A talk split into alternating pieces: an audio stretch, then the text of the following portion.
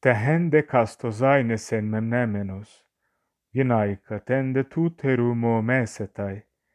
Isende contes moira nu ginoscomen. Deus garme giston tute poiesen cacon, cae desmonam peteke narrecton peden. Exude tus menai ed exato, ginaicos hene campi deri hominus. Cada um louvará a própria esposa, dela se lembrando, enquanto fala mal da dos outros. Nós temos o mesmo destino, e não sabemos, pois Deus fez deste o maior dos males, e colocou em torno de nós esta corrente inquebrável. Desde que o Hades recebeu aqueles que lutaram em nome de uma mulher. Esses são os versos finais do fragmento 7 de Semônides. É um fragmento que, como vocês leram, tratam de diversos tipos de esposa. Né? Uh, cada tipo de esposa é comparado com um animal, né? e esse animal, ele, é, essa comparação animal é utilizada para ressaltar defeitos ou né, problemas que os homens normalmente associavam às mulheres na, na Grécia arcaica. Tá bom? É, o que é interessante aqui nesse, nesses versos finais é que a mulher ela é representada em termos muito semelhantes àqueles que Teógenes usava para falar, por exemplo, de temas gerais como a pobreza, ou a morte, a velhice, né? temas de um tom mais ou menos abstrato. Assim como os deuses, né? nós vemos em Teógenes, nós vemos em, em, em Tirteu, em Arquíloco e no próprio fragmento 1 de Semônides, né? que vocês vão ler para essa semana também, é, assim como os deuses né, impuseram várias limitações aos seres humanos, né, como a morte, a velhice, a guerra, ah, aqui é a mulher que é representada como essa limitação. Tá? Então, isso é interessante porque coloca a mulher como um outro, tá certo? As mulheres aqui não são representadas como humanos como quaisquer outros, né? mas uma espécie de maldição divina, tá bom? Então, em parte, elas são representadas como uh, algo sobre-humano, porque são, é, são determinadas né, pela vontade divina, mas por outro, algo como, é, como algo constantemente ruim, como um mal, como uma maldição tá bom? Então veja que isso aqui representa uma sociedade que não via nos homens e nas mulheres iguais, tá? Quando a gente estuda a Grécia antiga como um todo, a gente tem que levar em consideração que essa é uma sociedade pré-declaração universal dos direitos humanos, né? pré é, anterior à discussão né, de igualdade dos gêneros e, portanto, uma sociedade muito diferente da nossa. Né? Ainda que né, o, as ideias patriarcais modernas tenham relações e até mesmo tenham sido herdadas de alguns aspectos da sociedade grega, a gente está numa sociedade muito diferente, que pelo menos vislumbra a possibilidade, pelo menos defende a ideia de que homens e mulheres são plenamente iguais. Tá? Os gregos antigos, e isso está aqui em Semônides, normalmente não partiam desse ponto de vista. Tá bom? O mundo dos homens e o mundo das mulheres era visto como um mundo dividido, diferente, tá certo? E hierarquizado, mais importante. O ideal do mundo é, grego, né, do mundo grego antigo, é um mundo em que o masculino predomina sobre o feminino, tá bom? É, então, assim como a vida ideal grega é aquela que passa sem doença, sem guerra, né, ah, e é impossível, né, sem morte, mas é, com a morte vindo o mais tarde possível, é, a vida ideal do homem grego é aquela em que o masculino predomina sobre o feminino, né? a ideia de que é um marido que tem pleno controle sobre sua esposa. É, no entanto, assim como ah, eles não esperavam que esses elementos, outros elementos negativos da existência, é, eles não esperavam que esses elementos negativos não viessem a aparecer, é, da mesma forma, eles não uh, esperavam né, que a, o casamento, a relação entre homem e mulher fosse sempre a, a, harmônica. Não. Né? Se espera que a relação entre masculino e feminino é inerentemente problemática. Né?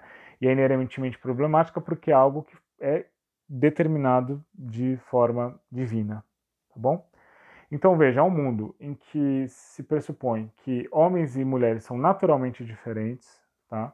São determinadas diferenças entre homens e mulheres é, por força divina.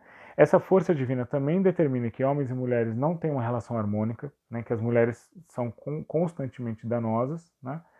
E esse ponto de vista de que essa condição má, essa condição ruim da existência, né, ela é ela é inevitável, ela, ela mostra um desejo, né, pelo menos um desejo de que o masculino predomine né, sobre o feminino constantemente. Quer dizer, quer dizer que pelo menos se isso é impossível, se não se espera que isso aconteça de fato, pelo menos havia essa expectativa, essa tendência a querer que o masculino predomine sobre o feminino, que os homens predominem sobre as mulheres, né? que, os, que os maridos predominem sobre as esposas.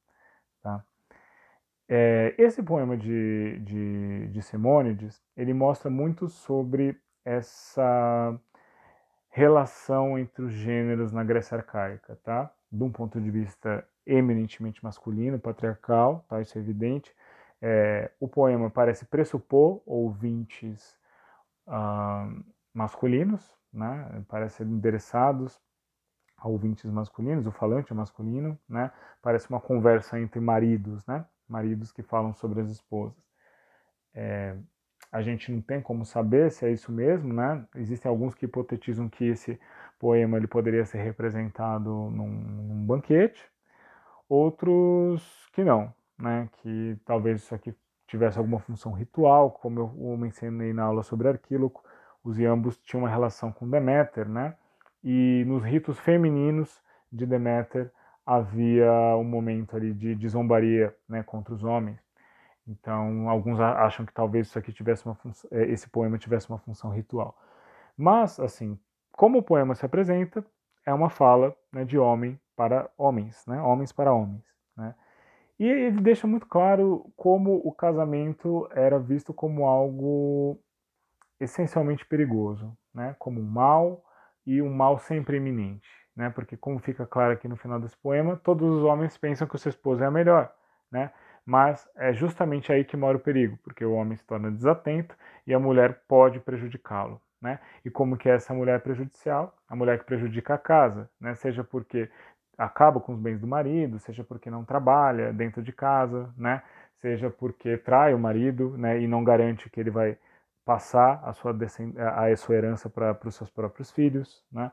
Então, é... a mulher de alguma maneira, ela representa a própria instituição do casamento, tá? Essa instituição que assegura a reprodução humana, e aí, é, na, naquela sociedade, o casamento era visto sobretudo como isso, né? Como reprodução. É, essa era a, a, o pensamento que havia a respeito do, do casamento.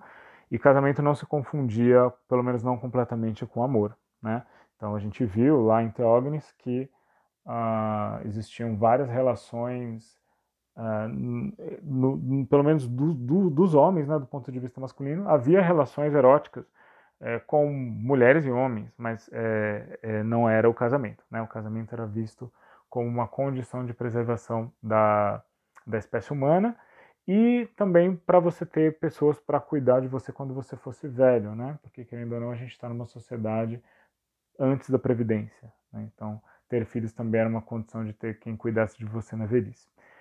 É, bom, então, é, para o, grego antigo, isso é, é, o casamento é uma necessidade. Né? Caso contrário, acaba a humanidade.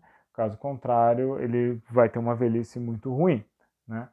Então, isso separa dos, dos, dos deuses, né? porque os deuses eles não precisam casar. Né? Eles não precisam se reproduzir. Eles são imortais, eles são jovens para sempre. Eles casam se quiserem, se reproduzem se quiserem. Eles não têm nenhuma obrigação com isso.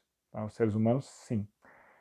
E além de ser uma condição de se reproduzir, de garantir sustento na velhice, o casamento também ele é uma transmissão de propriedade, tá bom? Ele é uma ele é a célula econômica mais básica da sociedade grega antiga, né? Que é uma sociedade majoritariamente rural, né? Em que a família era a unidade mais básica de produção, né? Porque porque o pai e os filhos iam trabalhar na terra, né? a esposa ia cuidar da casa, ia organizar os alimentos, ia tecer, né? A principal atividade feminina na Grécia Antiga era tecer, fazer roupas, né? Então, toda a manutenção da vida é produzida dentro da casa. Quer dizer, não toda, né? Mas boa parte dela. Né? Principalmente para os camponeses que não moravam nos centros de comércio. Né? Eles produziam ali seus próprios alimentos, suas próprias riquezas nas, nas suas terras, né? É, é, isso quando eles tinham terras, evidentemente. Então, o casamento ele é um espaço de organização de propriedade, né? porque vai ser ali em que vai se organizar o trabalho na terra e na casa, né? E é ali que vai se estocar os alimentos, né? eventualmente vai se preparar aquilo que vai ser vendido no mercado. Então, a, a, vamos dizer assim, a família, o casamento, né? o, o casamento é a família que resulta do, do casamento, ela é assim a garantia de uma vida é, economicamente estável para um homem grego antigo, tá? Mas também é ele a garantia, né, um casamento, vamos dizer assim, regulado, é a garantia de que ele vai conseguir passar a sua herança para os seus herdeiros, tá? Isso não é uma análise moderna. O Exílio já coloca essa preocupação da herança de uma forma muito evidente, assim, né? Ele fala, né, na Teogonia, ó, o destino de alguém que não tem filhos é ver a sua herança pega por parentes que ele nem conhece direito. Né? Então, essa preocupação com a manutenção da herança é, é fundamental. Tá? Então, a família ela não é somente uma garantia de vida, é uma garantia de sobrevivência e de meios econômicos. Tá? Isso do ponto de vista do pró dos próprios poemas gregos antigos que a gente tem. Tá? É... Bom, o... portanto, a mulher ela é vista como um elemento fundamental da vida, né? Porque, evidentemente, é ela que, que gera, né? É ela que tem filhos, então, portanto, é, é ela que garante que, que o homem vai ter descendentes. Mas ela também era muito associada com a casa, né? Na maior parte das cidades gregas, o cuidado do interior da casa era, era, era entregue para as mulheres, né? A, o garantir o estoque, o, o garantir a, a vamos dizer assim, a, a produção de roupas, né? Então o cuidado da casa era associado com, com a mulher, tá bom? E, bom, e aí, entanto, ter um, um, casamento regrado, ter um casamento que, que não tem problemas é essencial, né? Porque é, uma mulher que não saiba trabalhar, ou que não goste de trabalhar, ou uma mulher que gaste demais, tudo, todas essas são condições potencialmente problemáticas, né? Uma mulher que não seja fiel ao marido, porque isso impede com que ele tenha herdeiros legítimos. É, então, para que essa, essa, unidade básica da vida grega, que, é, que era a família, né, uh, funcione, é necessário que a mulher se comporte conforme esperado. No entanto, né, como o texto de Simone deixa claro, os homens gregos tinham uma série de medos e ansiedades em relação a, a essas mulheres que estavam na base de fatos básicos da sua vida. Né? É, havia um medo incessante de que a mulher pudesse sair do controle do homem, né? pudesse sair do controle do masculino. Tá? Portanto, aí é, esses homens sentiam sua vida, a sua herança, né? e sua família ameaçadas, né? caso a mulher não se comportasse conforme os padrões que se, que se esperavam, tá bom? A minha ideia nesses áudios seguintes é que a gente aborde alguns mitos né, de Exildo e Homero, algumas figuras míticas de Exildo e, e, e Homero, né, algumas heroínas, algumas deusas, é, para a gente pensar como que esses gregos arcaicos, o que que esses gregos arcaicos pensavam a respeito da mulher, né, e como e o que que eles imaginavam a respeito delas, né? Quais eram as expectativas sociais, quais eram os medos que eles tinham e qual era assim os instrumentos de controle que eles uh, queriam né, é, impor né, as mulheres para que elas se adequassem a esses padrões, tá? Então é isso, vamos aqui adiante falar um pouco desses mitos para a gente ter um pano de fundo para entender melhor aqui o poema de Semônides, tá bom?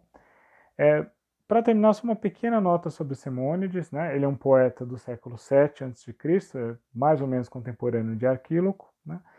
E, no entanto, só, da sua obra sobraram pouquíssimos fragmentos. Né? Os mais extensos são o 1 e o 7, que é o que eu separei para vocês lerem. Tá?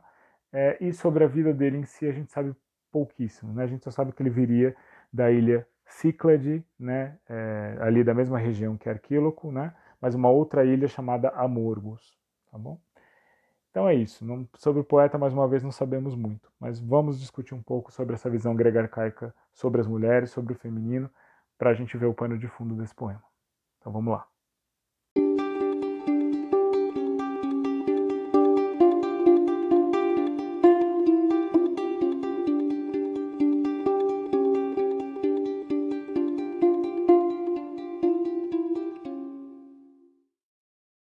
Então, para a gente falar a respeito da representação da mulher na Grécia arcaica, eu queria trazer para cá uh, alguns mitos que estão narrados em dois dos poetas mais famosos do, deste período, né?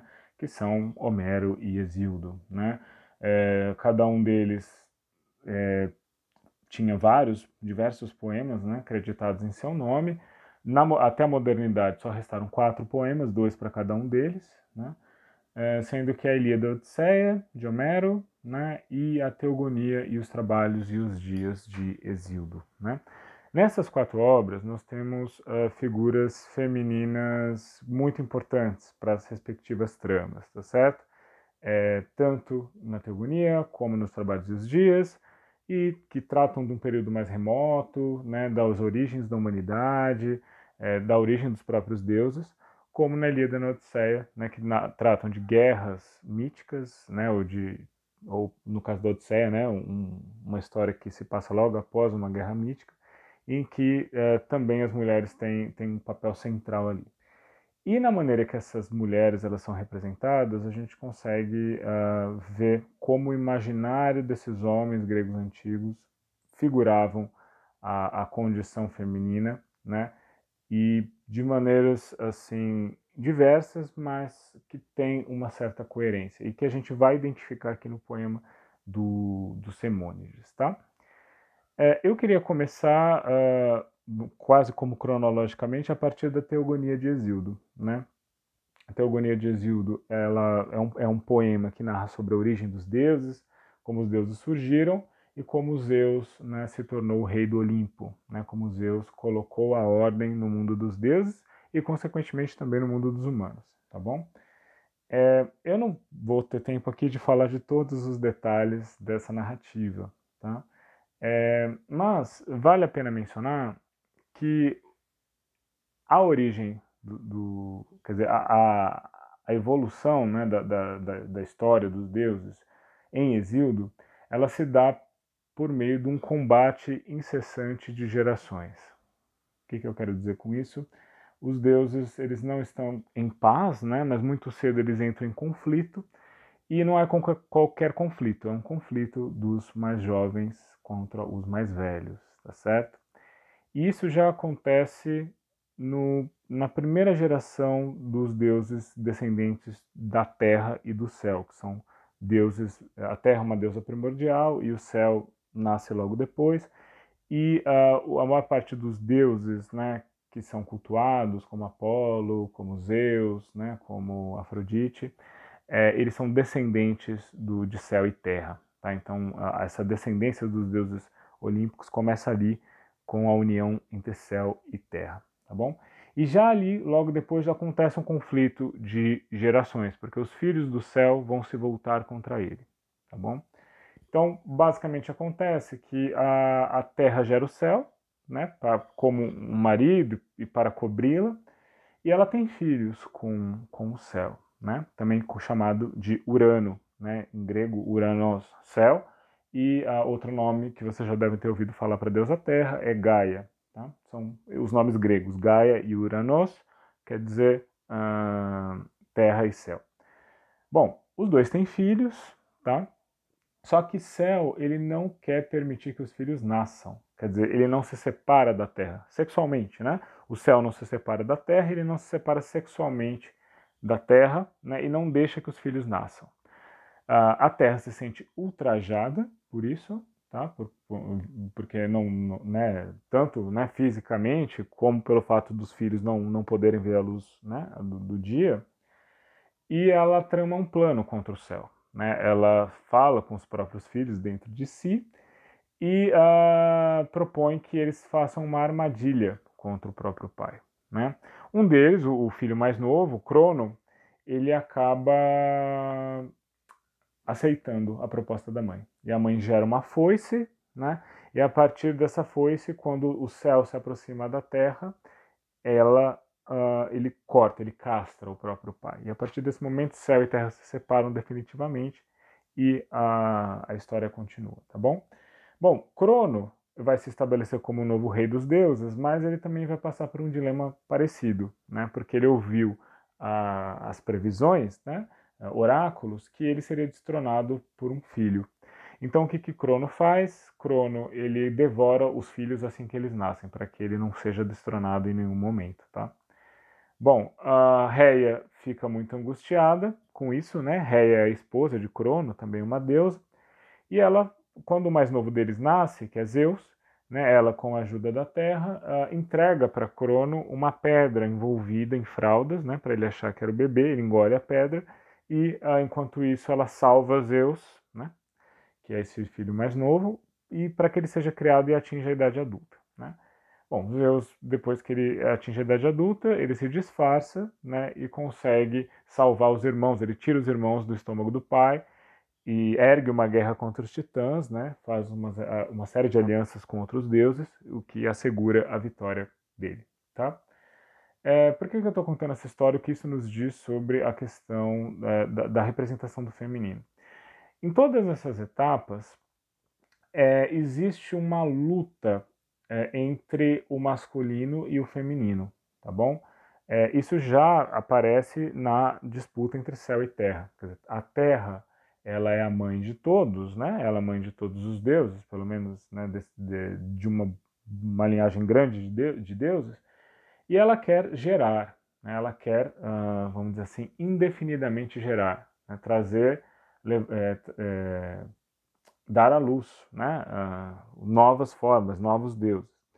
E o céu, pelo contrário, ele quer que isso não aconteça. Né? De alguma maneira isso não fica explicado no poema, as razões do céu não querer que seus filhos nasçam, mas ele, ele quer conter essa, essa fertilidade da terra. Né? De alguma maneira existe uma ameaça nessa fertilidade. Isso também está representado na segunda etapa do mito. Né? Quando Crono ouve que um filho seu destronaria, né, ele também quer controlar a fertilidade da sua, da sua esposa, né, da, da deusa Réia, devorando a, as próprios filhos. Né? Então, nós temos aí deuses masculinos uh, angustiados né, com o poder da, gerador da Terra, porque ele é potencialmente ameaçador e ameaçador do próprio poder uh, desses deuses, tá certo? Então, uh, nós temos esses deuses masculinos querendo impor né, a força, o seu controle, querendo conter a força, a fertilidade da terra, e como que as deusas femininas vão reagir a isso, né? Tanto a terra, a própria terra, como Reia, né, que, que é a, a deusa feminina da, da próxima geração. Com astúcia, né? Porque Gaia vai junto com Crono fazer uma, uma armadilha, né, na qual Urano vai cair, né? E Reia também vai enganar, usando astúcia, Crono, né? Vai enganar Crono e fazer com que ele engula, uma pedra e salvar Zeus, permitindo que a geração continue, tá bom? Então, de um lado, nós temos deuses masculinos controladores que tentam se impor pela força, mas falham, né? Porque é, eles não conseguem conter o poder gerador do feminino, que é representado sobretudo né, na figura da própria Terra, que porque o feminino ele, é, ele tem uma certa astúcia que permite que uma certa astúcia não, ele tem a astúcia, né, que permite com que que ele drible né, a força restritiva do, desses deuses masculinos. Bom, então aí nós já temos é, elementos importantes né, da, da imaginação do masculino e do feminino.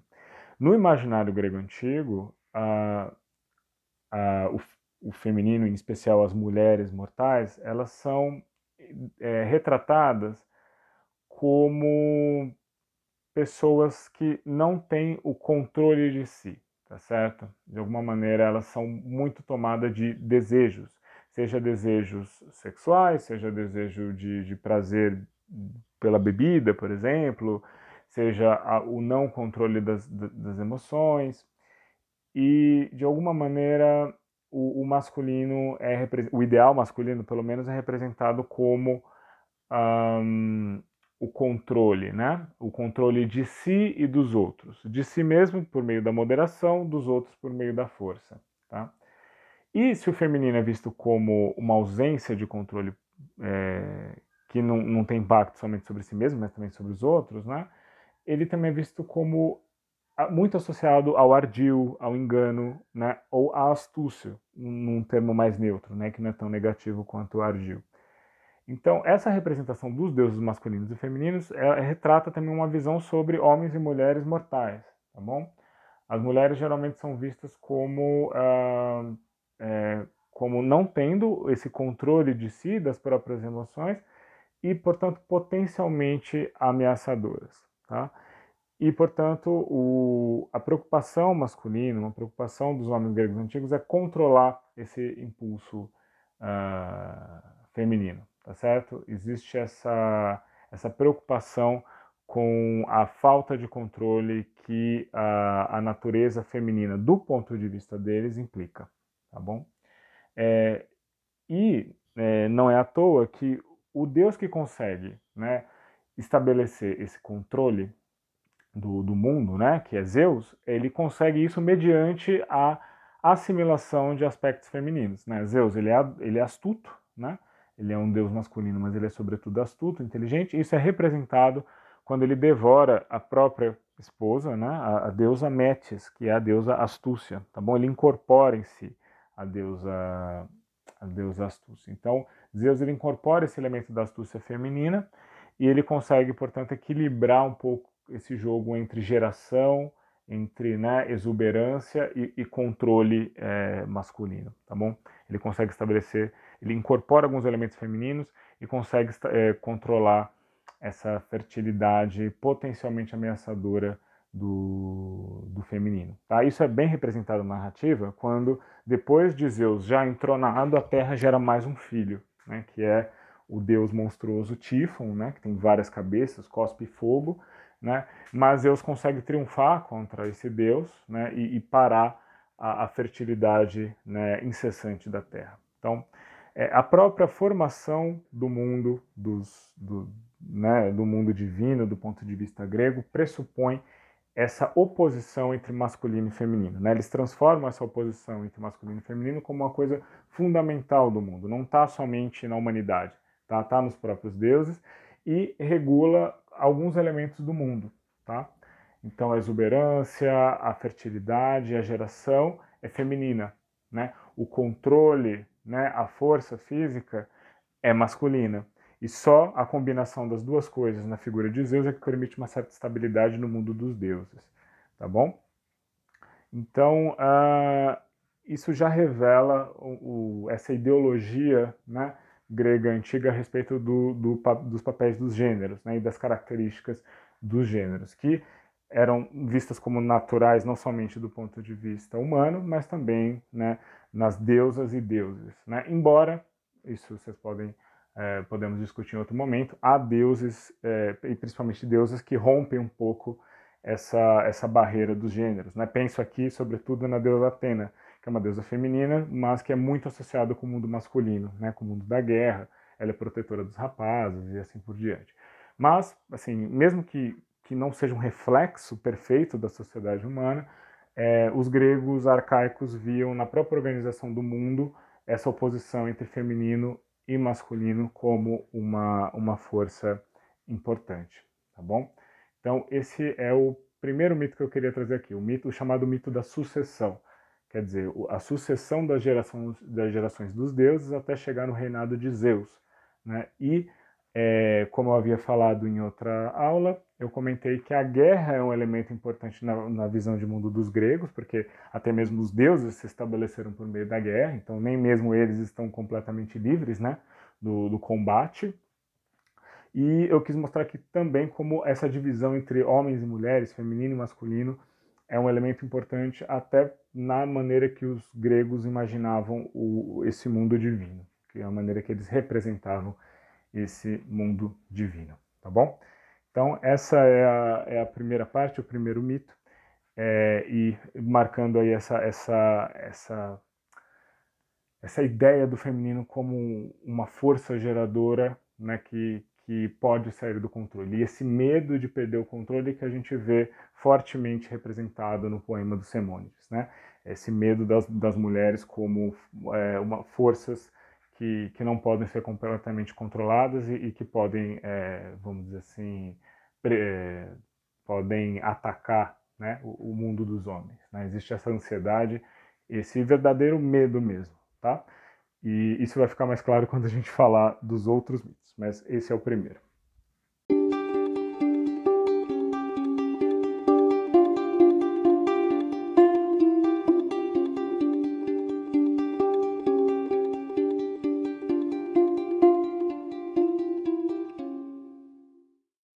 Bom, outro mito que eu queria trazer aqui para a gente pensar a representação da mulher na Grécia arcaica é talvez o mais importante que a gente vai tratar aqui, que é o mito de Pandora. Tá? Pandora é, é o mito da primeira mulher, como surgiu a primeira mulher, e portanto, é, em, na maior parte das versões que a gente tem, né, da, da origem da humanidade, né, do, dos mitos sobre a origem da humanidade, está pressuposto que as mulheres não existiram sempre, né? que no início o, os humanos eram todos masculinos, e aí a mulher passa a surgir em algum momento. Né? A gente tem esse mito em duas versões, em Exildo, ele é narrado tanto na Teogonia como na, nos Trabalhos e os Dias. Né? Nos Trabalhos e os Dias ele acaba recebendo um pouco mais de detalhamento, porque os Trabalhos e os Dias, ao contrário da Teogonia, ele trata não dos deuses, mas do, da condição humana tá? e, e, dos humanos. Então, é, por exemplo, o nome Pandora só aparece ali no, nos trabalhos dos dias. Né? No, na teogonia fala-se apenas da mulher. E que mito é esse? Bom, entre as disputas e os inimigos que Zeus tem que enfrentar para estabelecer sua soberania no Olimpo, está Prometeu, tá certo? É, Prometeu é um, é um primo de Zeus, ele é um titã, né, que é um nome que se dá para esses deuses anteriores aos deuses olímpicos, né, para os deuses da, da geração de, de Crono, né, mas é, na verdade Prometeu é, é filho do, de um tio de Zeus, né, então ele é uma espécie de primo de Zeus.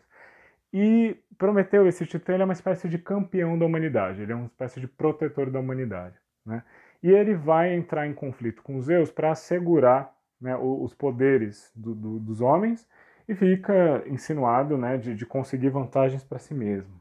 Tá? Então tudo começa né, quando é, os deuses e os homens se reúnem né, para decidir o que cabe a cada um, qual é o papel de cada um, e chamam Prometeu para fazer a partilha do sacrifício. Né? Eu, eu, lembro que eu comentei com vocês que o sacrifício é o rito essencial né, do, do mundo grego antigo, né? o sacrifício animal. É, porque nesse rito se estabelece duas coisas. A diferença entre homens e deuses, de um lado, né? porque os homens oferecem o sacrifício aos deuses e os deuses recebem, e inclusive né, o, as partes do animal né, que, que são repartidas no sacrifício simbolizam isso, né, porque é, o sacrifício grego normalmente ele, ele não era você assim desperdiçar toda a carne, né? Não, pelo contrário. É, se oferecia os ossos e as gorduras para os deuses do animal e os homens comiam a carne. Né? Então era nesse contexto que se comia a carne vermelha no mundo grego antigo, no contexto do sacrifício, tá? Então veja, os deuses ficam com os ossos e a gordura e os seres humanos ficam com a carne, né? Então isso simboliza a diferença entre os dois uh, seres, né? Inclusive simboliza porque a carne ela representa a dependência do que os seres humanos têm da alimentação, né? coisa que os deuses não têm. Né? Isso é enfatizado em alguns poemas gregos, né? Essa, esse fato dos deuses não se alimentarem com é, comida habitual, eles comem néctar, né? eles bebem néctar e comem ambrosia, né? que são os alimentos divinos, mas eles não, não se alimentam né? da, da carne nem da, das coisas mortais. Então, o sacrifício, de um lado, ele estabelece essa, essa fronteira entre deuses e homens, porque é, o papel dos dois é diferente, né? Porque os, deuses, os, os homens oferecem e os, os, os deuses é, recebem. E também as partes que cada um fica do, do, do animal também simbolizam essa, essa separação entre os dois. E E por outro, também ali marca a diferença entre ser humano e animal, né? Porque o animal vai ser sacrificado, o ser humano é que sacrifica. Então, é, basicamente, o sacrifício ele acaba estabelecendo ali uma relação entre o ser humano e o divino, uma separação né, do humano e do divino, e do humano e do mundo animal. Tá? Bom, é, a teogonia ela conta a origem desse, desse, desse, de, de, desse rito, na verdade, né, que, que vai virar um conflito. Porque Prometeu ele fica, ele fica ali responsável por inventar o sacrifício, né, inventar ali uh, o que, que vai, cada um vai fazer, e ele escolhe as melhores partes para os mortais. Né? Prometeu escolhe a carne para os mortais, e como ele faz para fazer isso? Ele esconde a carne no estômago do boi, né? para que pareça algo repugnante, e ele pega os ossos e, e, e usa a banha para fazer os ossos ficarem brilhantes no sol. Então os ossos parecem melhor que a carne. Tá? Então os seres humanos ficam com a melhor parte do sacrifício. Né? Isso é, um, é uma explicação por que, que, que os humanos comem a carne no sacrifício. Bom, uh, acaba que essa escolha não é exatamente a melhor, porque é, essa escolha acaba condenando a humanidade à necessidade de se alimentar, mas a tentativa de enganar Zeus, né, Zeus percebe que, que Prometeu está tentando enganá-lo e uh, se enfurece contra ele. Tá? E aí o que, que ele vai fazer? Ele vai roubar. O fogo né, era dado gratuitamente para os seres humanos, né, porque porque ele tem que lembrar que Zeus é o deus dos relâmpagos, né? E na Grécia Antiga o relâmpago é imaginado como fogo, né? E uh, Zeus não dá mais esse fogo gratuitamente para os seres humanos, tá? Então, os seres humanos começam a sofrer muito, porque não conseguem cozinhar carne, não tem luz, né? E sem fogo não se faz nada, né? Não se faz absolutamente nada. Prometeu ele vai roubar o fogo dos deuses e entregar aos humanos para que eles consigam sobreviver, né? Então vejam aí Prometeu como esse esse Deus benevolente com a humanidade, né? Esse, esse Deus que está sempre protegendo a, a, humanidade. Bom, uh, Prometeu vai ser punido por isso, né? Por Zeus, né? Ele vai uh, ser amarrado numa rocha e seu e seu fígado vai ser eternamente devorado por uma águia, né? Uma dor terrível. Depois ele é libertado por Heracles, né, em certas versões, mas é, ele, ele vai ser punido. E mas uh, Zeus ele também ele faz um antes disso, né, ele faz um estratagema. Ele fala, tá bom, então o ser humano quer ficar com fogo, tá bom, então ele quer ficar roubando coisa de mim, então vamos trocar essa lógica. Em vez de roubar alguma coisa dele, eu vou dar um presente. E aí ele chama todos os deuses, né, chama todas as deusas e fala, nós vamos criar algo que parece um bem, mas na verdade é um mal, né? É um belo mal, né? essa ideia. Que aí sim será a criação da, da mulher, tá? será a criação de Pandora, que será a primeira mulher. Então os deuses vão né, dar vida, né, vão forjar esta mulher e ela vai ser belíssima, ela vai receber belas vestes, belas joias, mas não só, tá? Porque ela vai receber a astúcia né, de Atena e também de Hermes. Né? Hermes é o deus do, do, dos mensageiros, é o deus do, dos ladrões também, né? e é o deus da, da, da astúcia. Então, a, essa astúcia feminina ela, ela é representada como algo de dois gumes. Né? Por um lado, ela representa a habilidade feminina com artesanato, lembrando que na Grécia Antiga a, a principal atividade feminina era o tecer, né? era fazer tecidos. Então isso é um artesanato complicado e, e, a arte do tecer ela está na, na esfera de atuação da deusa Atena. Mas é, Hermes dá para a mulher a capacidade de enganar, né? E, e diz, né, Exildo, com essas palavras, né, é, a falta de vergonha. Quer dizer, a mulher é alguém que é capaz de mentir sem sentir vergonha, tá bom? Então é, essa é a ideia do presente de Zeus. É, é, uma bela mulher, mas que na verdade é enganosa, que vai, né, esconde consigo um mal, tá bom? E aí, o que, que simboliza essa, essa primeira mulher? Ela simboliza a origem da instituição do casamento, tá? Porque isso é uma coisa que difere os deuses dos mortais também. Os deuses, eles podem até se unir, existem até né, pares de deuses que são casados, como Zeus e Hera, mas eles não precisam disso para sobreviver. Né? Para a humanidade, no entanto, a união sexual é a garantia da própria sobrevivência.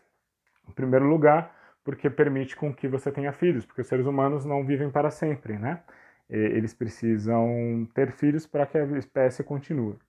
E também, né, se você levar em consideração que os seres humanos envelhecem, eles precisam dos filhos para cuidar deles, né? Lembrando que na Grécia Antiga, é, pelo menos né, em, em, nesse período arcaico, não, não, tem nada parecido com a, a Previdência, né? Então, realmente, a maior parte das pessoas depende dos próprios filhos para cuidar deles durante a para cuidar deles durante a velhice, né? Então, assim como o sacrifício, né, a origem do sacrifício representa a necessidade humana da alimentação, a primeira mulher representa o surgimento do casamento como uma instituição tipicamente uh, humana, né, que o separa dos deuses. E também separa dos animais, porque os animais não têm casamento, né, não tem essa tentativa de, de regular assim, a união sexual por meio do casamento. Isso, isso é uma coisa humana, tá?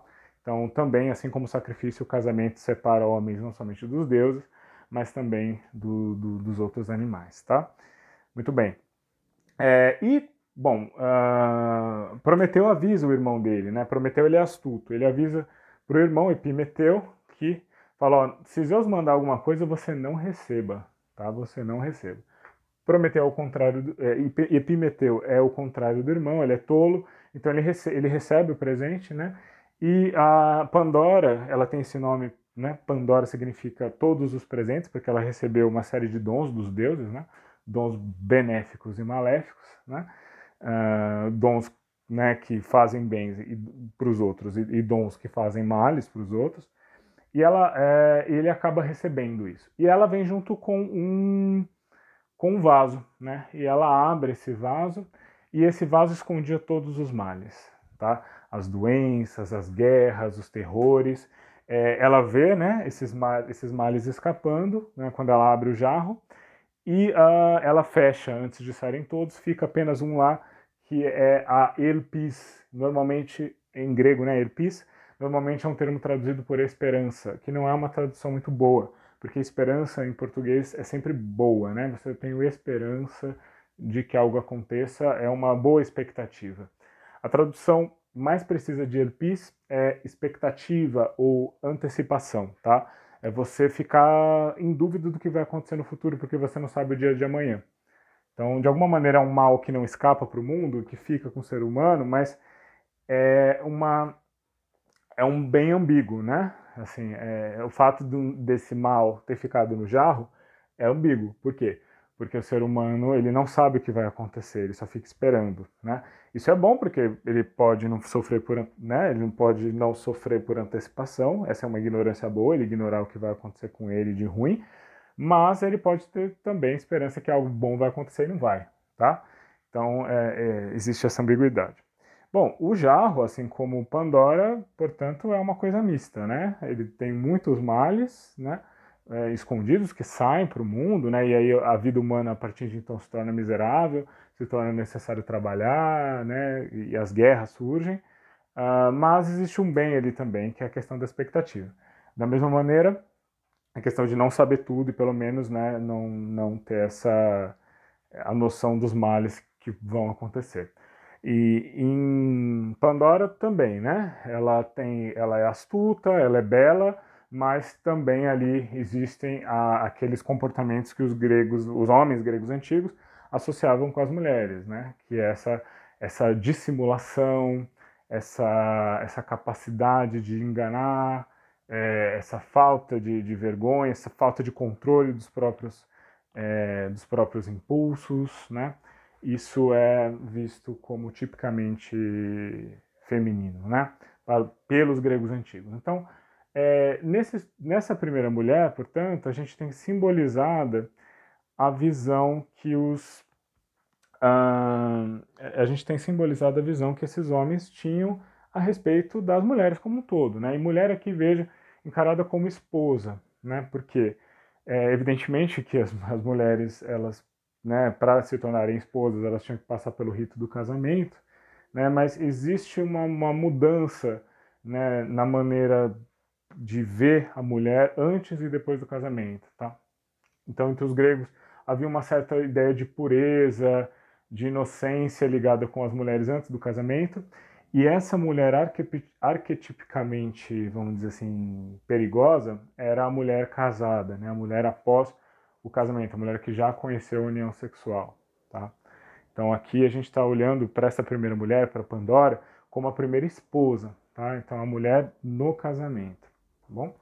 Então uh, veja aqui essa ideia do belo mal. Essa ideia já estava lá nos versos do, do Semônides, né? Essa ideia de que, bom, cada homem pensa que a sua mulher é a melhor, mas todos ali, sem saber, estão sofrendo, né? Porque né, as mulheres são essa, esse mal, essa maldição que, que os deuses né, derramaram sobre os homens, né?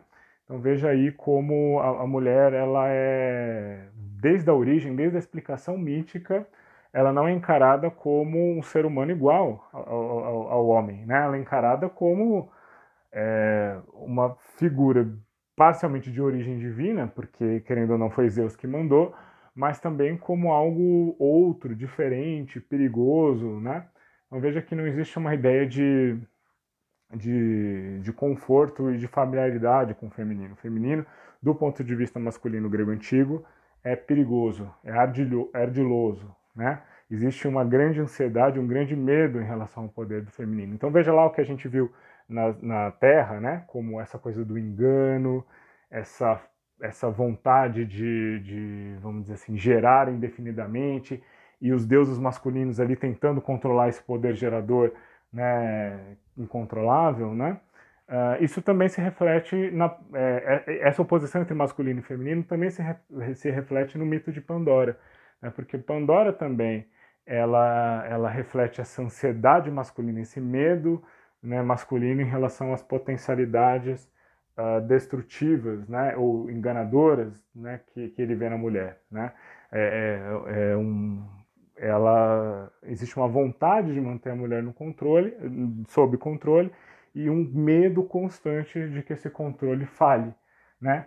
E como a gente vê lá no Semônides e como a gente vê na própria, né, formação de Pandora, é uma ansiedade que, vamos dizer assim, ela não pode ser resolvida completamente, né? Porque existe um elemento no feminino, né, ali na, na visão deles, que é simplesmente incontrolável, tá certo? Então, cada homem pode achar que a sua esposa é a melhor e, e ele pode achar que, que, que, ele tem esse controle sobre o feminino, né?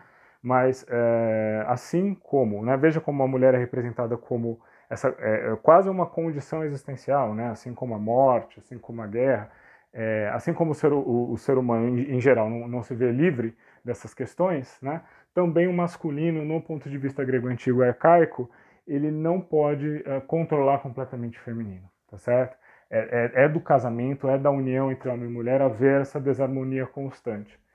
Então, é, isso está no próprio, na própria formação de Pandora, né? Porque a mulher ali é representada como algo que, que mistura bens e males, né? E, e, e, o, e, o, homem, né, do sexo masculino, não sabe, né, o ser humano do sexo masculino não sabe é, como equilibrar isso, né? Ele não tem condições de, de, de controlar essa, é, esse perigo, né, que, que, que eles viam na, na, figura feminina, tá bom? Então é isso, é, Pandora. Eu queria terminar aqui com mais duas figuras, né? Uma terceira será mencionada, que é, que é Helena, Penélope e Clitemnestra, tá? Que são três figuras ali é, que aparecem nos poemas arcaicos e que representam a, a, as mulheres em mitos, né? Mas já não ali na formação dos deuses, na formação da humanidade, mas em histórias específicas, tá? Então, são mulheres que acabam encarnando alguns aspectos que os gregos uh, viam ou esperavam no comportamento feminino, tá bom? Então, vamos lá.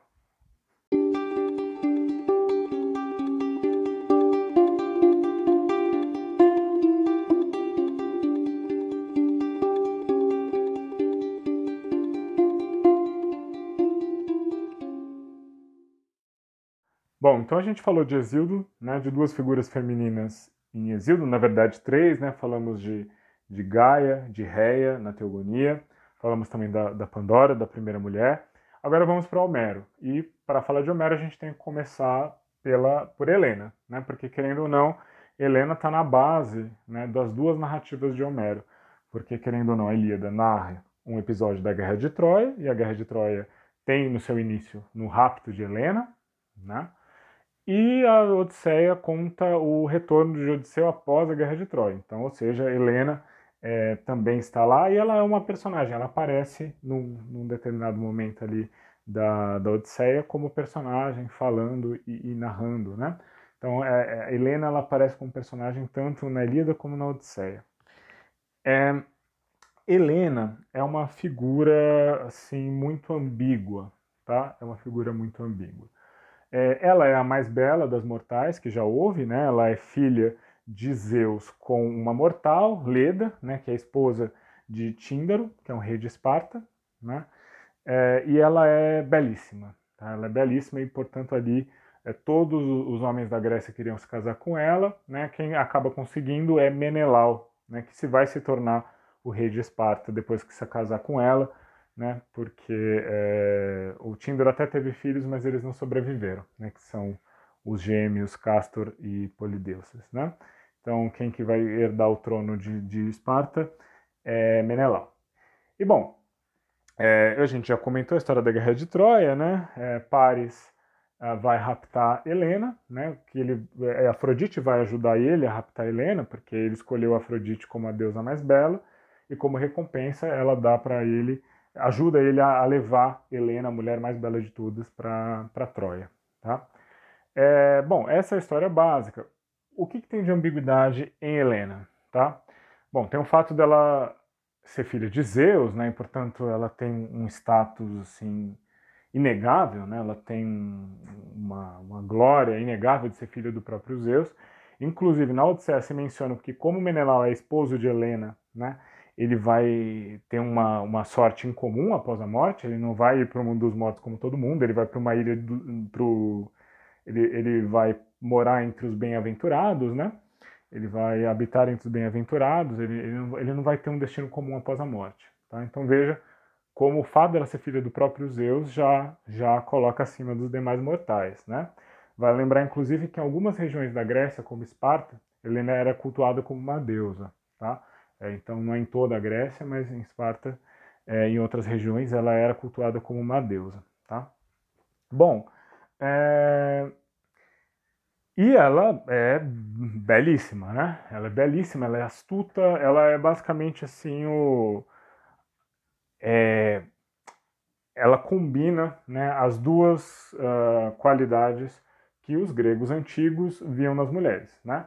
Que é a astúcia, né, a capacidade de usar bem as palavras, né? De, de enganar se for necessário, né?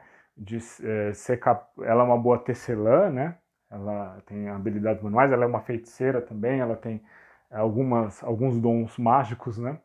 Uh, e ela é belíssima, né? Ela é, ela é a mais bela e, se não a mais astuta, uma das mulheres mais astutas que existem. Mas justamente nessa astúcia há em Helena um, um, um perigo, né? perigo. E, portanto, é e onde está esse perigo? O fato de essa beleza, de tanto a sua beleza excessiva quanto a sua, a sua grande astúcia, é, sobrepujarem a do próprio marido, né? É, ou sobrepujarem a capacidade de controle do próprio marido. Porque, veja, Menelau, ele casa com a mais bela das mulheres, né? E veja, é, essa beleza de Helena vai o que vai motivar Paris a levar ela para Troia, tá bom? Então é, é, uma força irresistível de certa maneira essa beleza de Helena, né? Algo que está além do controle de Menelau, tudo bem? É, mas também ela é astuta, né? Na Odisseia, por exemplo, no canto quarto, é, ela aparece, né? E fica evidentemente que ela é mais astuta que o marido, né? Ela é mais inteligente que o marido. Então, veja, tanto a beleza é algo que está fora do controle de Menelau, quanto a astúcia de Helena. Tá? E hum, essa ambiguidade de Helena, se ela já está nas suas grandes capacidades, na sua grande beleza e na sua grande astúcia, ela está nas intenções da heroína. Tá? Porque Helena ela pode ter sido levada a Troia à força, né, por, por pares e, e em algumas razões, em alguns motivos, em algumas narrativas, é assim que vai ser representado, né? Ela foi sem querer, mas em outras versões não. Ela foi porque ela quis. Ela foi porque estava tomada de amor, né? Ou qualquer motivo que seja, né? Então, Helena é a mulher que abandonou o marido, abandonou a filha, ela tinha uma filha única, né? É, abandonou os pais, quer dizer, ela foi com outro uh, homem, né, e, e, e, abandonou o marido, que do ponto de vista grego antigo, que veja, né, está é, sempre preocupado com esse com esse controle, né, da mulher, dessa essa, essa ansiedade, esse medo de que a, a mulher possa sair do controle, né, do homem em algum momento, é, vamos dizer assim, é, é, a figura de Helena é o símbolo disso, né, a mulher que está além do controle, né, alguém que não pode ser controlado pelo marido. Então, ela é vista como uma figura condenável, né? uma figura que não representa uma mulher fiel, uma mulher que vai estar do, do lado do marido de qualquer maneira.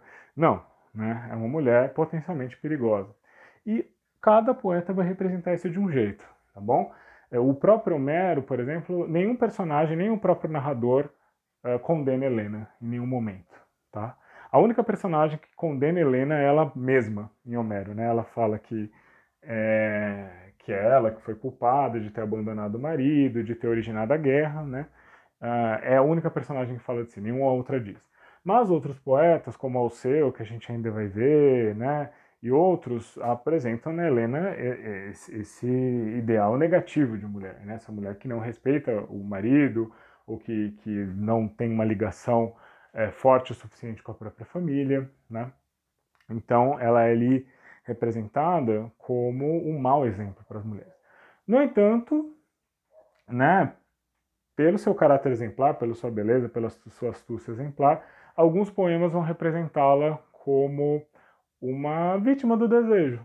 Né? A gente vai ver em Safo, por exemplo, Helena sendo representada como alguém, né, aquela até mesmo a mais bela de todas foi tomada pelo desejo e, e ela abandonou tudo. Né? Então, é, é, difícil uma figura que inocente completamente, ou que represente Helena como uma figura modelar, como uma mulher ideal. Né? Isso vai surgir em algum momento, lá no período clássico, num discurso de Gorgias, né, de Leontinos, que é um discurso que chama Elogio de Helena, e lá ele vai, ele vai defender a figura de Helena, né, de, de todas as, as acusações, mas até mesmo lá, Gorgias está fazendo isso porque ele sabe que, que, é um tema difícil e ele quer mostrar, né, ele é um orador, né? Ele é um orador, Gorgias, ele quer mostrar o seu poder oratório de defender essa figura tão controversa, tá bom? Então, é, Helena, por um lado, é essa figura é, que representa as qualidades femininas no, no seu ápice, né, tanto na sua beleza como na sua astúcia, mas também os perigos femininos no seu ápice, né? E eu acho bastante interessante que, que ela seja uma figura ambígua, né? Que não seja uma figura que seja totalmente condenada ou totalmente inocentada, depende da representação, depende do poeta. Porque nada mais do que isso representa essa insegurança, esse medo né, de perder o controle que o homem grego tinha em relação à mulher. Porque se ele soubesse, né, com certeza, né, que Helena é, estava errada, né, Uh, bom, tá, tá, tudo resolvido, né? Quer dizer, não, não, não, tem. Ela é uma mulher condenável. Né? Ela é uma mulher condenável e já está tudo resolvido. Ela é uma modelo, mas não é isso, né? Porque ela combina qualidades e defeitos e mesmo é, é esse, esse, esse defeito, né? Que, que ela é vista como ser uma mulher que deixou a família, deixou o marido, ela, ele não é sempre representado de uma maneira muito assim negativa, tá?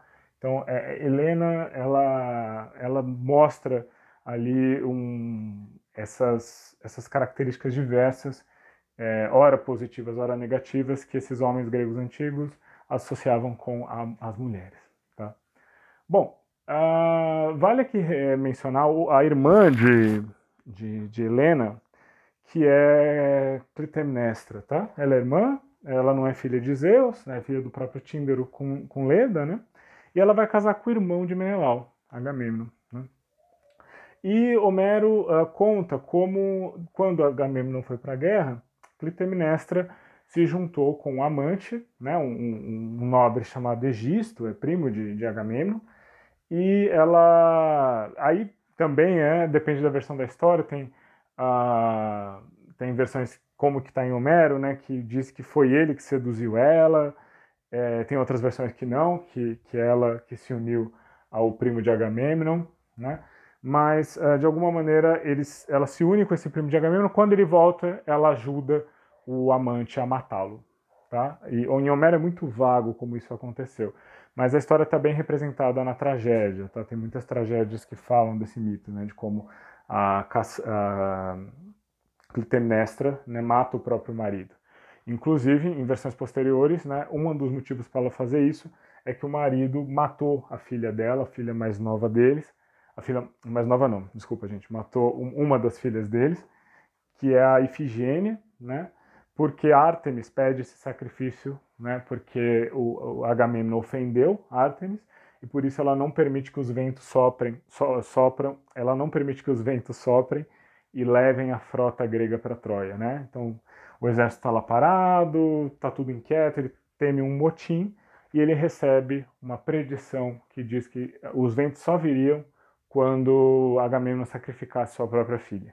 Né? E ela, ele engana a esposa, faz a, a, esposa trazer a filha e sacrifica a filha. Né? De, de, alguma maneira, ela, ela nunca perdoa isso. Né?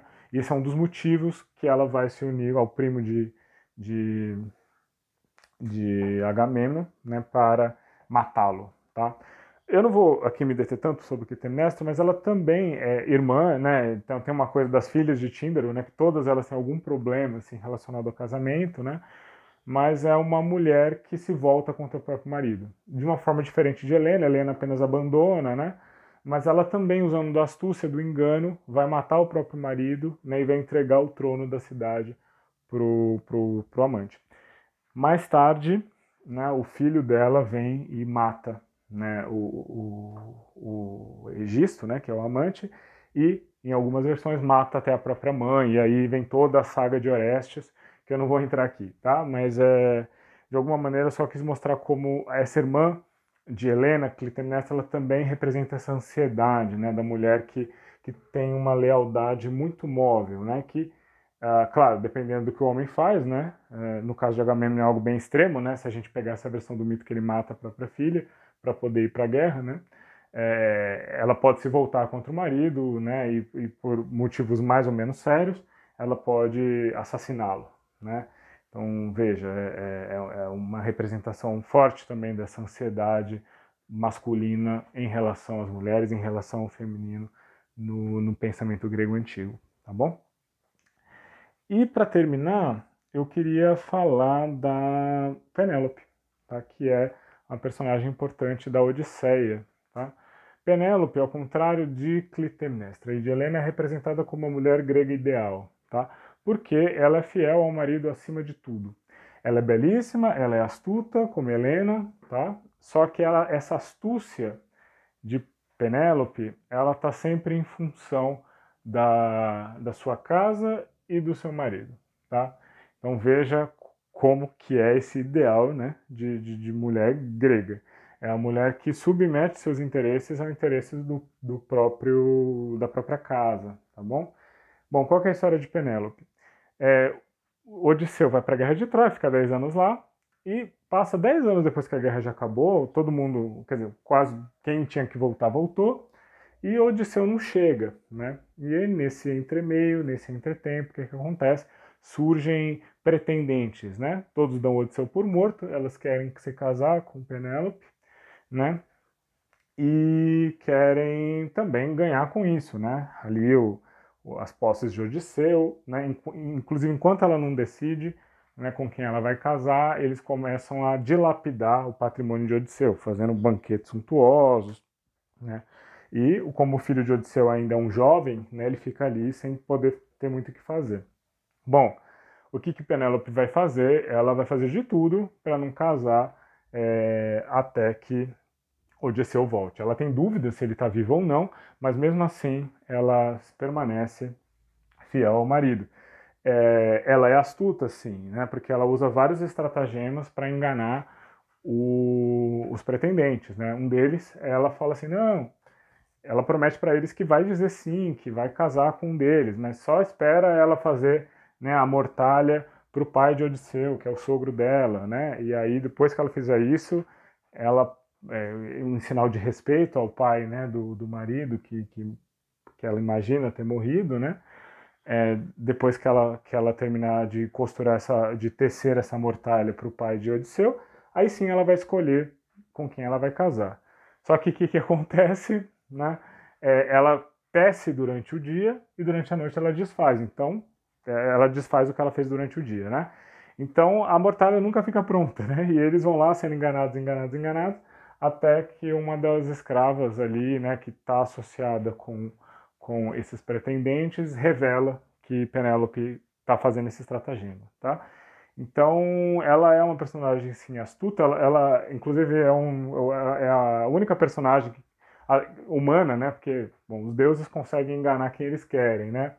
Mas a única personagem humana que consegue enganar Odisseu é a própria Penélope, né? Porque quando ele volta finalmente, ela quer testar se é ele mesmo, se é ele que voltou, e aí ela fala, né, que, que tiraram a cama nupcial deles do lugar. E aí Odisseu fica horrorizado, fala, como que aconteceu isso? Eu mesmo construí, né? Era feito numa base de uma árvore, não tem como ter tirado do lugar. E aí ela nota que é ele mesmo porque ele conhece a cama, né? Mas assim, ela consegue enganar o próprio Odisseu. Então, a astúcia feminina, ela é às vezes representada pelos gregos como algo positivo, tá? Mas veja aqui que esse positivo, ele é a mulher que está sob o controle, né? cujas virtudes são usadas em prol do marido e em prol da família. Tá? Então, veja, é um pensamento profundamente patriarcal, né? Quer dizer, a, todas as, as qualidades da mulher que são representadas como maléficas são aquelas que é, indicam uma certa independência em relação ao marido, né? Isso está bem representado em Helena, né? Helena é, pela sua beleza e pela sua astúcia, é alguém que vai além do marido. ela está além do controle. Isso é perigoso. Né? Isso é visto como perigoso. Já Penélope é, vamos dizer assim, ela é virtuosa porque ela tem todas as qualidades, né? mas ela ainda está né, sob o, o, controle do marido. Né? Então ela ainda, vamos dizer assim, ela, ela tem todas as qualidades que podem ajudar o marido, mas não ao ponto né, de ser alguém uh, que pode destruí-lo, que pode abandoná-lo, né, que pode agir de maneira independente dele, tudo bem? Então é, é, alguém, vamos dizer assim, a mulher perfeita é essa, é a mulher abelha que vai aparecer lá no, no Semônides, né? Que ela é inteligente, ela é industriosa, mas isso não faz com que ela saia do controle do marido. Então veja, né? É esse, é essa ansiedade, esse receio, esse medo patriarcal de, de controle da, da mulher. Né? Bom, é, tem outros exemplos que eu poderia citar aqui. Tem Alceste, né, que, é, que é, a única, é a única pessoa que resolve é, morrer em prol do próprio marido. Né? Quer dizer, é, o marido dela recebe um presente de Apolo, né, que permite com que, se alguém querer morrer no lugar dele, é, ele não vai morrer. Quer dizer, ele estava para morrer, né? Mas Apolo dá um presente para ele dizendo, ó, você está para morrer, mas se alguém quiser morrer no teu lugar, você não morre, a pessoa morre e você fica vivo. Ninguém quer morrer no lugar de, de Admeto, né, que é o esposo de Alceste, ninguém. A única que topa é a esposa, né? E veja, aí essa é a esposa ideal, aquela que quer, ela está disposta até mesmo a se anular totalmente para salvar o marido, né? É, então é, algo, é uma esposa que vai mais na linha da Penélope, essa, essa mulher sob controle. Né? E outra personagem que merece é, uma menção também é Medeia, né? que ela é também uma, uma mulher que está fora do controle do seu marido, é, é, só que de uma maneira diferente é, de Helena e de Clitemnestra, né? porque é, Medea não é uma grega, ela é uma princesa da Cólquida, né, e ela ajuda Jasão, que é um herói, né, ah, que viaja com os argonautas, né, que são um grupo de heróis que, que navegam no navio Argo, né, por isso são chamados argonautas. Eles vão lá na terra da Medeia pegar o, a pele de ouro de um, car, de um carneiro mitológico. Né. É, bom, para conseguir essa pele, é, é, Jazão, que é o líder dos Argonautas, tem que passar por diversos desafios. E ele jamais conseguiria se a filha do rei, né, que impõe os desafios, não ajudasse ele, porque ela é uma feiticeira, né? Assim como Helena, ela é uma feiticeira. É... Bom, uh... ela ajuda, né, prejudica o próprio pai, mata o próprio irmão, inclusive, para salvar Jazão. E quando eles chegam lá na Grécia, de volta da viagem, com tudo pronto, né, é, Jazão resolve se casar com uma grega, com uma outra mulher. Né? Bom, Medeia ela fica furiosa, né, porque ela perdeu tudo por causa de Jazão, e ela resolve se vingar. Né? Ela mata a, a noiva de Jazão, a, a noiva grega de Jazão, e, para piorar, ela mata os próprios filhos, tá? Porque ela falou, vou ferir Jazão onde mais dói. Eu vou matar a esposa dele, porque ele não vai poder ter mais filhos, e até mesmo os filhos que, teve, que ele teve comigo, eu vou matar, porque ele, não, ele vai perder o que ele tem de mais precioso, que é a descendência, tá certo? Então, isso é interessante. A versão mais famosa desse mito está na peça de Eurípides, lá na Era Clássica, né? É, Medeia. É, porque é, é uma peça interessante, porque, é, ao contrário dos mitos que a gente está vendo aqui, né, que normalmente é do ponto de vista masculino, a Medeia, a protagonista é ela, né? É a própria Medeia. Embora o dramaturgo seja um homem, né? Mas uh, o ponto de vista da, de Medeia é o, é o da heroína, né? E a, é, e a gente vê, né? Essa é uma figura conflituosa também, porque ela ela vê o terror do que ela vai fazer, né? Ela ela sente por matar os próprios filhos, mas ela tem um desejo de vingança que que precisa, né? Que ela que ela decide uh, fazer para se vingar de Jazão, né? da, da infidelidade de Jazão. É, isso é, é, interessante, né? porque, veja, Medea tem algumas semelhanças com Helena, né? a, a, a intimidade com alguns é, com a, com a, ela tem astúcia, né? Ela é capaz de enganar, ela tem as artes da feitiçaria e ela, acima de tudo, ela é uma mulher que não está no controle masculino, tá? A partir de um, de um momento que ela se sente ameaçada, ela, ela se vinga, né? Ou seja, é uma mulher que age como uh, um homem, né? Porque a gente viu lá em Arquíloco se esperava né, de um homem que ele fosse capaz de se vingar de seus inimigos. E Medeia ela faz isso, né? O que não se esperava numa mulher, né? É, então essa figura mítica, a figura de Medeia, também é um, é um desses exemplos, né? De, de heroínas que um, representam esses medos, né, essas ansiedades associadas ao masculino, que, que, o masculino associava ao feminino na Grécia Antiga, né? Essa ausência de controle, né, ela é muito, ela tem uma fúria muito intensa, mas ela é astuta também, uma astúcia que é mais forte que a astúcia masculina, né? E, e essa e ela representa essa capacidade, né? Essa possibilidade da mulher sair do controle do homem a todo tempo. Tá? Isso está em Medeia também. E além de tudo, Medeia é interessante porque ela reverte a própria finalidade que os gregos viam no casamento com uma mulher, que era a procriação. Né? Isso está em Exildo, quer dizer, a mulher é representada por Exildo como, abre aspas, né, um mal necessário. Por quê? Porque sem a mulher não tem reprodução, não tem casamento, não tem reprodução. Tá? É, veja, quando Medeia ela mesma mata os próprios filhos, né, ela ela anula isso, né? Quer dizer, Jazão, não, do, da relação com Medeia não sobra nada, né? Então é, a Medeia é até de alguma forma mais perigosa que a que Helena, né? É, uma, é um modelo mais extremo. É, embora Helena também ela não seja ideal nesse ponto, porque ela não dá um filho homem para Menelau, né? Menelau não tem uma descendência masculina. Então ela é uma mulher problemática também nesse aspecto de não ter dado um filho homem para Menelau, né? Querendo ou não, numa sociedade patriarcal, né, a transferência do poder se dá né, por meio dos filhos homens. Né?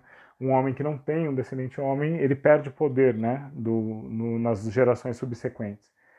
Então, tanto Helena como Medeia têm em comum entre si essa, é, essa além né, de, de, serem mulheres astutas e, e, que saem do controle dos maridos, ela, elas têm em comum essa questão de não uma matar os próprios filhos, a outra não ser capaz de gerar filhos, né? Ela só tem uma filha. É, bom, eu acho que com esses mitos, né, é, gente, tem outros que a gente poderia mencionar aqui, tem outras figuras femininas diferentes, né, interessantes, tem Antígona, por exemplo, é, Electra, mas assim, senão a gente ficaria aqui muito tempo falando. Mas eu quis dar esses exemplos, eu quis exemplificar com alguns mitos, tá? Para vocês terem ideia de como as mulheres eram normalmente representadas, né? Quais qualidades eram vistas pelos homens gregos antigos nelas e quais perigos, né? E principalmente os perigos, porque isso é muito enfatizado na representação das mulheres, né? Elas estão sempre ali num equilíbrio difícil, né? E existe ali sempre algo oculto, essa coisa do engano, essa coisa da impulsividade, né? É, a, da astúcia, é, permite com que as mulheres uh, sejam algo que tem que estar sob vigilância naquela sociedade, né? É assim que se encarava. E é por isso que em, em boa parte das sociedades gregas, não todas, né? A gente sabe, por exemplo, como eu comentei aqui em Esparta, as mulheres tinham, pelo menos as aristocratas, elas tinham mais liberdade de circulação, mas em Atenas, por exemplo, tem uma verdadeira paranoia com isso, né? A mulher mal pode sair de casa, pelo menos da, do, as mulheres cidadãs né, de, de, de, classes mais altas. Né? Então tem essa coisa mesmo de conter a mulher, porque a mulher potencialmente ela, ela pode sair do controle do, no ponto de vista daqueles homens, né, daqueles homens gregos arcaicos. Então é isso, gente. Eu acho que eu consegui aqui é, apresentar alguns elementos que são importantes para a gente ler esse, esse iambo do, do Semônides a partir da, dessa ideologia grega antiga a respeito do, do, dos gêneros, né? E como homem e mulher eram vistos, tá bom? Então é isso.